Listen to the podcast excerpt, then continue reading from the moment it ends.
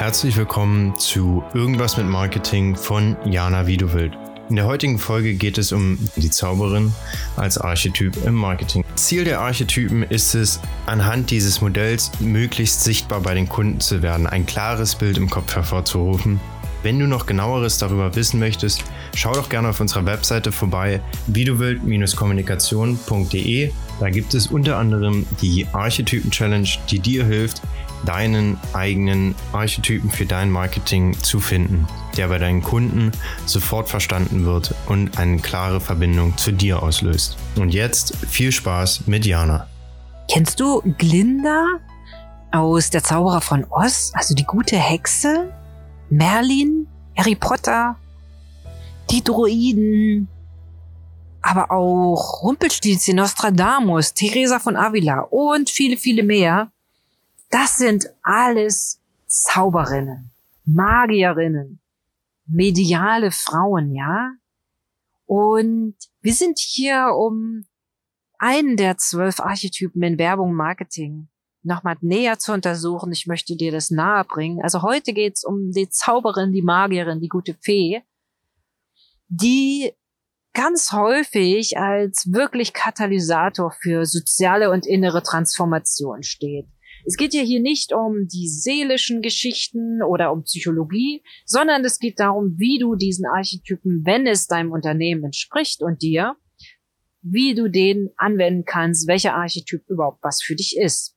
Wenn du dich da nicht so angesprochen fühlst von der Zauber Zauberin, Magierin, dann hören einen der anderen elf Podcasts rein. Da habe ich dir alle anderen Archetypen auch vorgestellt. Im Grunde genommen ist die Zauberin jemand, die die Essenz der Magie verwirklicht. Also Visionen in Wirklichkeit umwandelt. Und dazu Zauberei, Gegenstände, Rituale nutzt. Zauberer und Magier sind Menschen beziehungsweise Marken, die zuerst nach innen schauen, um sich zu ändern und sind der Überzeugung, wenn ich mich verändere, ändert sich alles rundherum.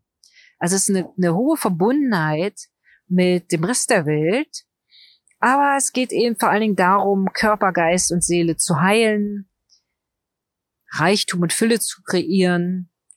Und so der Kern von dieser Zauberin-Marke ist es immer Win-Win-Ergebnisse zu erzielen. Bestimmte Gesetzmäßigkeiten zu erkennen und eben auch wirklich eine gewisse Zweckorientierung ist da dabei eine Zauberin ist zum Beispiel, oder eine, für mich eine Zauberei ist es, Dinge zu vereinfachen. Wie zum Beispiel jetzt, ich versuche dir gerade, beziehungsweise ich denke, ich tue das auch, mit den Archetypen zu vereinfachen, wie du deine eigene Marke sehen kannst, wie du dein eigenes Personal Brand setzen kannst. Und das finde ich eine ganz, ganz spannende Sache. Diese Archetypen das habe ich dir auch in dem, in dem einführenden Artikel einmal ähm, nahegebracht. Da geht es darum, zum Beispiel, wie positionierst du dich? Wo stehst du? Ja, was ist wichtig für dich? Und die Archetypen, die vereinfachen ganz, ganz viel Rederei. Ganz, ganz viel Text, ein Wort, Zauberin und alles ist klar. Zauberinnen oder Magier sind ganz oft die gestresste Menschen mit wenig Zeit für Innenschau so, so ein Stück weit begleiten, die eben wirklich helfen, wahre Identität zu entwickeln, die eigene Wahrheit zu sprechen. Ganz häufig sind es eben transformative Produkte, also und auch natürlich eine gewisse Spiritualität. Aber der Kern ist es wirklich, Dinge zu vereinfachen. Ja, also viele New Age Sachen, äh, Marken haben sich da diese Zauberin mh, genommen. Du kennst äh, Harry Potter als Zauber, La Luna, die Mondin. Du äh, hast jetzt Grace Hopper zum Beispiel, die hat eine Programmiersprache entwickelt. Oder Betty Graham, die hat Tipex erfunden. Oder Edith Clark, den Hoover-Staudamm mitentwickelt und all solche Sachen.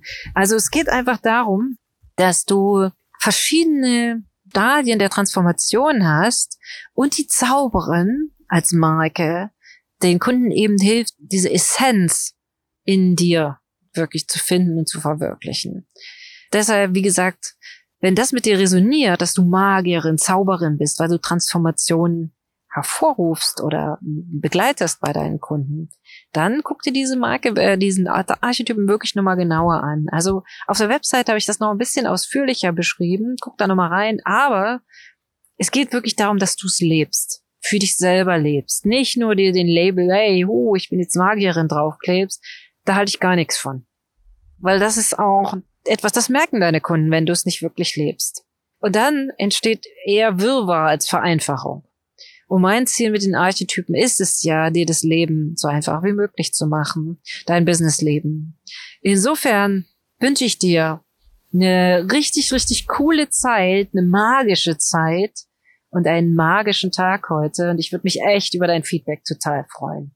In diesem Sinne, zauberhafte Grüße, deine Jana. Vielen Dank dafür, dass du bei dieser Episode zugehört hast. Wir hoffen, wir konnten dir einige neue Perspektiven über das Marketing und auch über Archetypen näher bringen. Denn diese Archetypen sind unglaublich wertvoll, um deinem Kunden ein klares Bild von dir zu geben und dem, was du bist und eine klaren Gedankenverbindung zu dir aufzubauen, dass sofort an dich gedacht wird, wenn es um dein Thema geht. Wenn du wissen möchtest, wie du das genau anwendest, wie du herausfinden kannst, welcher Archetyp du genau bist, was du tust, warum dir diese Archetypen so viel Klarheit geben können in der Außenkommunikation mit deinen Kunden, dann möchte ich dich herzlich einladen, an der Archetypen Challenge teilzunehmen. Diese geht vom 19. bis zum 21. Januar und alles, was du für die Anmeldung brauchst, kannst du in, der, in dem Link in der Beschreibung vom Podcast finden. Alles Gute und bis dahin, euer Videobild-Team.